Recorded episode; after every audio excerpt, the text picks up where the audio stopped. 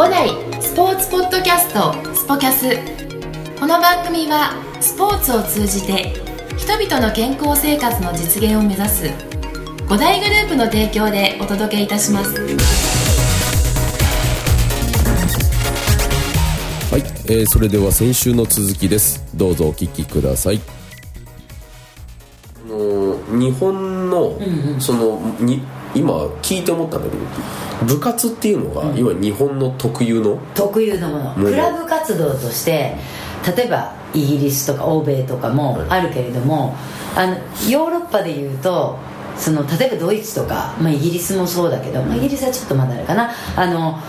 クラブ活動とか課外事業みたいなものは課外活動はもう民間に委託みたいな感じなんでー。先生はクラスで授業をしてる人それこそ学校の中の生活指導すらちょっと何か立ち歩きとかひどいことがあったらはいもうカウンセラーっていう感じで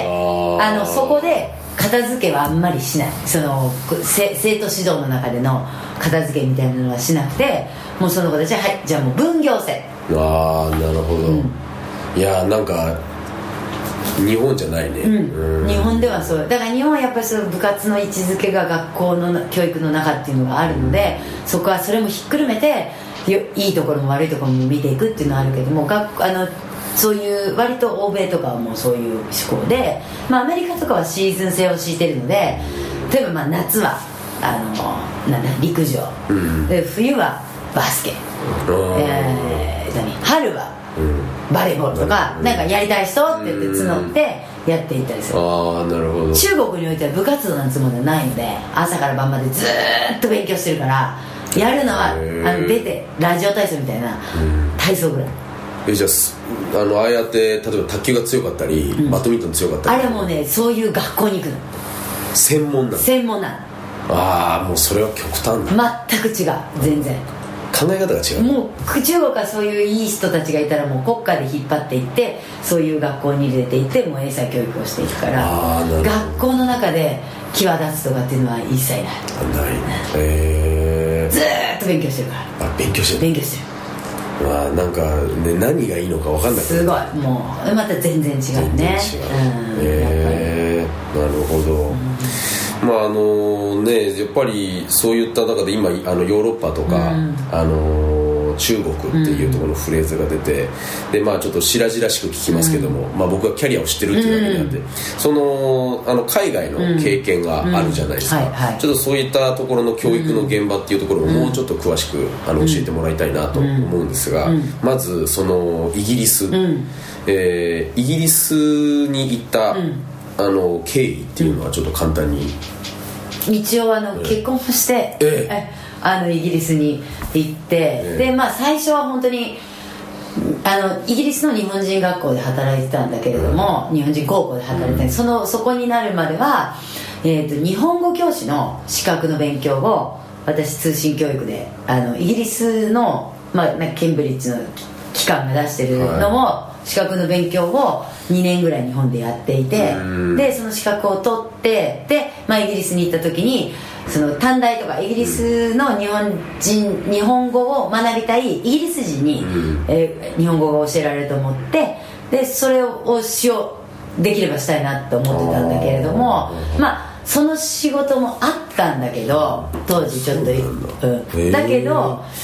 そのやっぱり私その先生がしたくてはい。そのなんか自分で行った時に日本語教師もいいんだけど、その学校っていうののやっぱり関わりが長いから学校だと生徒たちと関わる時間が長いので、そこで長くこう関わっていることの方が成長が見られたりとかうん。いうのがあるから面白いなと思って当時も本当に英語も全然できないし、うん。あのーその学校も別に日本日本人をこう募集もしなかったんだけど私が仕事もなかったからそのイギリスにある日本人補習校とかありとあらゆる学校に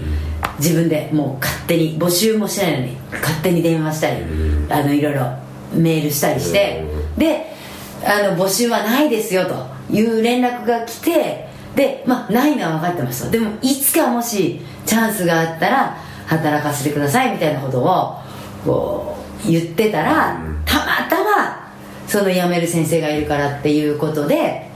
その日本人高校の,、あの校長先生が当時の校長先生が、まあ、あの見つけてくれて、で見学にその学校に見学に行って、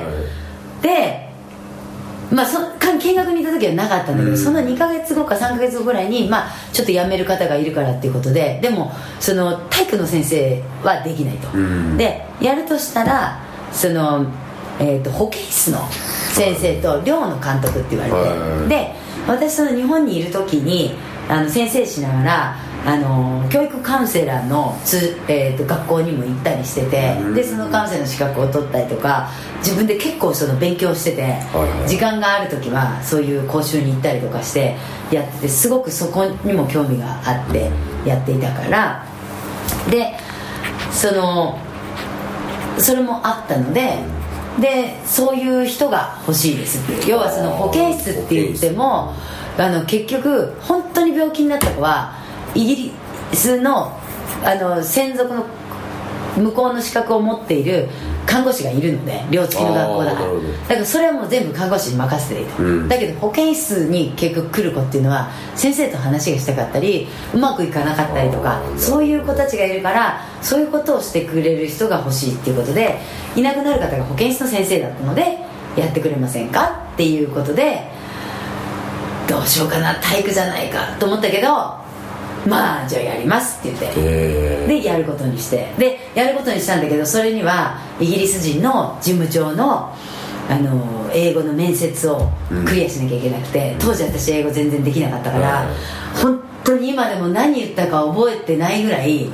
あのすっごい難しいことを聞かれて、イギリスってこんなこと聞かれるんだって何答えたか本当に覚分かんないんだけども、覚えてる質問は南スーダンの奴隷解放についてどう思うかって言われて で全く分かんないからなんか適当なことを答えてそれがたたまたまうまく教育となんかうまく言って合致して一応受かった。あそう。すごいね。でさすがイギリスと思ってこういうその国際的なことを知ってるか知ってないかみたいなのにすごい重要で。なるほど。そう南スーダンの奴隷解放聞いたことねえよみたいな。うわ最悪だと思って。恥ずかしながらどこにあるのかがわからないですね。もうだからそんな感じ。でもなんかやっぱりエネルギーがあったし、もうやっちゃえと思ったからやっちゃったよね。やっちゃった。やっちゃった。それでまあパスしてうん。で、はい、晴れてその先生をやれるようになった。なるほど。まああの前からねうすうす気づいてたっていうか知ってましたけどそのそこのあのなんかいわゆるねその情熱というか、うん。あのパッション、そのなんなんていうのかそのどこから生まれてくるんだろうねそういうあそうなんだよね。よく言われるんだけど、別に本当にわざとでも何でもなく、本当にそう思ってんだよね、なんかよくわかんないすごいよね。そのだってでしかもまあその、まあ、けけあの結婚っていうのがきっかけっていうのがあったとは思うんですけど、いわゆるその語学を学ぶために最初イギリスっていうところに興味を持ったっていうところが前提としてあるわけじゃないですか、でその中であのやっぱ英語語学をやっぱり学びたいっていうのは、その英語の教師としてっていうことになるために行ったわけではなく、あのその例えば体育の先生保健体育の専門なんだけども、英語を学んで、英語の先生になるために行ったわけではない、はなくて、あのちょうどやっぱりその時にそのカウンセリングの勉強とか不登校とか発達障害の勉強をしていたので、はももしそのやっぱ勉強も足りないっていうのもあったし英語もやりたいっていうのもあってでそのイギリスの大学院に挑戦しようと思ったの。へえ。そのちょうどあ学校辞めて8年働いてたら、まあ、お金も貯まったしでなぜかっていうと、イギリスの大学院だったら1年で出れるから。出れる？1年で卒業できるのね。ちゃんと論文書いてやれば、はいはいでも鬼のように辛いんだけど、はでもそれであの最初はそういうふうに思った。のがあって、はい。で挑戦しようかなと思ってそのリサーチも兼ねて一応そのちょっと夏学校の夏休みを利用して語学を、まあ、学びながらそれをやろうかなっていうふうに思ったら、まあ、結婚していくことになったので、まあ、じゃあそこでちょっと一回リセットしてでまあその大学院で学ぶっていう金銭的にも余裕もなくなってきたから、まあ、それだったらじゃあやっぱり働こうって言って。うん、でまあそれでもやっぱりその学校で働くっていうことは、もう正直その生きた教材じゃないけれども毎日がね生徒たちと過ごすこといろんな子たちがいるから、そこでその一つ保健室とか寮っていうのを任されてやるっていうことはその生活丸抱えで彼ら彼女たちと過ごしていくっていうことで、うん。まあ、いろんなことが学べるなっていうのもあったので本当に大変だったけど、うん。でもあのすごいやってよかったなって思う。成成長したっていうかうん。自分自身がその経験値を、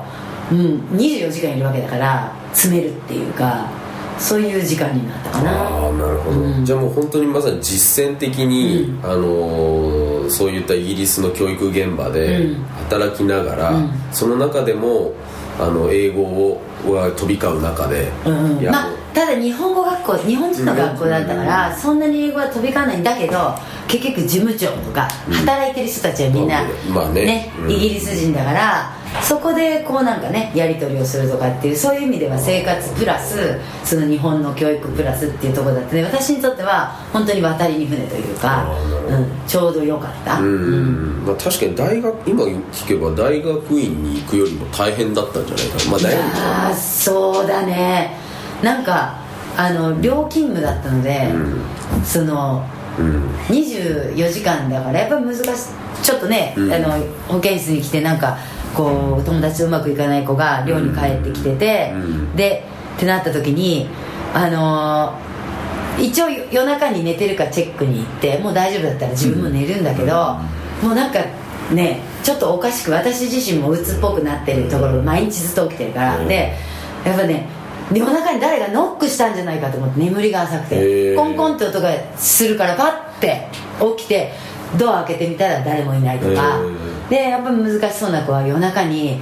例えばその薬とかうん。ね、飲んじゃってたりとか、まあ、高校生ぐらいかなんかあって嫌だなと思って1時間半おきぐらいに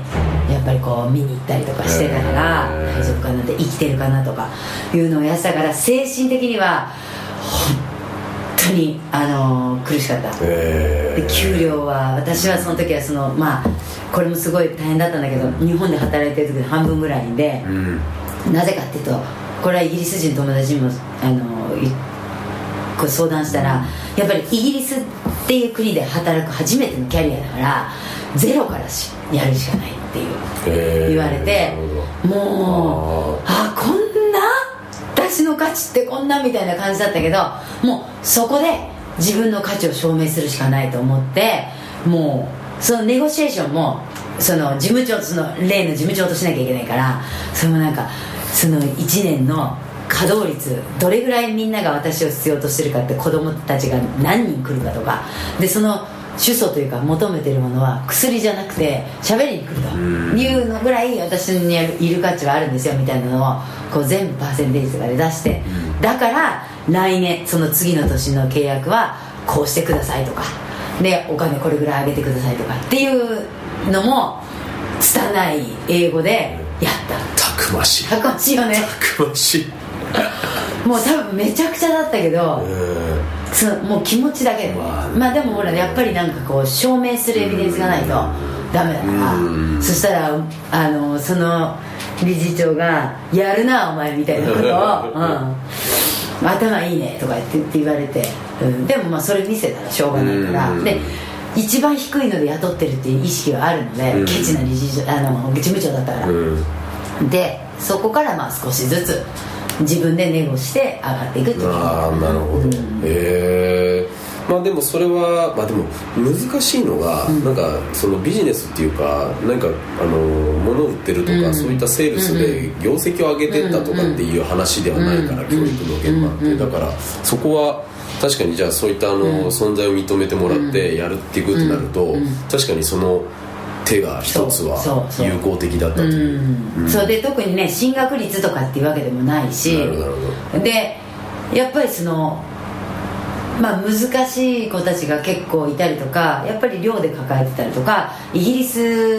ていう違う国で、そりゃあね、15歳とかから来てたら、やっぱり親元離れてきてればいろんなことがあるわけです、普通に過ごしてたっていろいろあるわけだから、でそこでまあその子たちが一応通えるというかもちろん中にうまくいかなかった子もいるし私と会わなくてっていう子ももちろん人間だからいるけれどもただ自分ではやっぱり誠心誠意を尽くしていって、そこにいるその存在意義というか自分の存在価値をこう自分がだけじゃなくて周りがやっぱり認めるっていうことでそのどんなに安いところで働いたとしても自分でそれを証明していくっていう。ことかな。なるほど、うん、まあ、まさになんかそこって日本とは違う。違うね。うん。やっぱりどうしても日本人ってもともとはこうやって街というか、受け身の姿勢で、やっぱその自らこうやってっていうところが、時としてなんかあのどうなんだろう。なんか嫌うようなその風習というか文化なんかこうやって前に出てるっていうのがあるでしょう。なんかそういう中で育っているとやっぱりその中で入った時にまあまさに例えばだけどね、まあ、イギリスもそう、まあ、海外全般がそうなのかな、うん、日本より、うん、中国なんか行ったら人数が多すぎちゃって、うん、噂によるとねなかなか自分がこうやって抜きに出ないと見つけてもらえないみたいな。そう間違いないと思う、うん、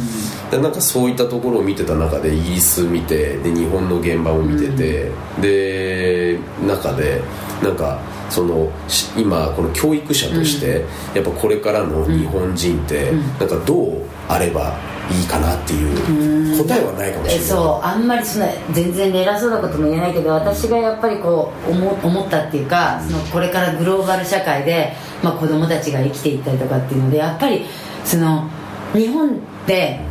まあ、夫婦とか友達とかもそうだけどあうんの呼吸というか、うん、こう言わないでも分かるでしょみたいなこう空気を読むっていうことをすごくよくしていて、読むことに長けてるんだけれども、でも言わないと伝わらないっていうのはたくさんやっぱり言わないと伝わらない。あって、そうでその主張しないことがいいことみたいな逃げ習えって言ったらそこに従うのがいいことみたいなところがあるけど、これからやっぱりいろんな国の人が入ってきたりとかしていった時にやっぱりそれだと勝てなくなってくるかなっていうふうに思うし。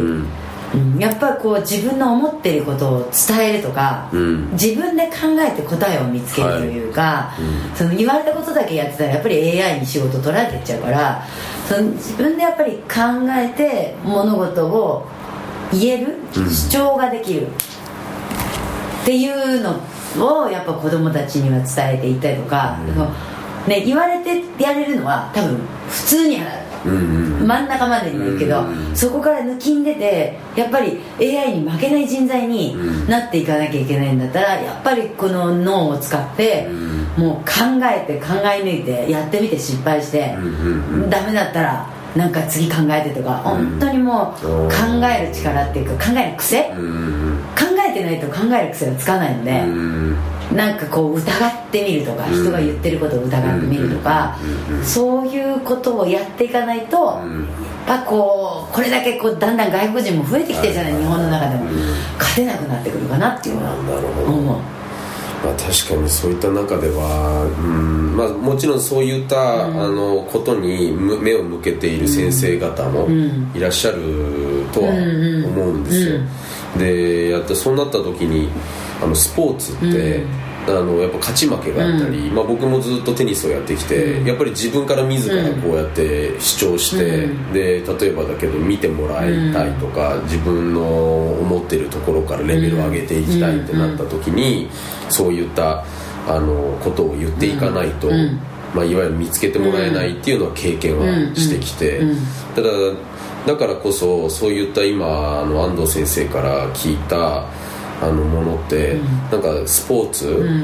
っていう世界にはものすごくヒントがやっぱあるんじゃないのかなって思ってて、やっぱりこうなんだろう。単純な特に相手がいるスポーツをする場合っていうのは、相手の考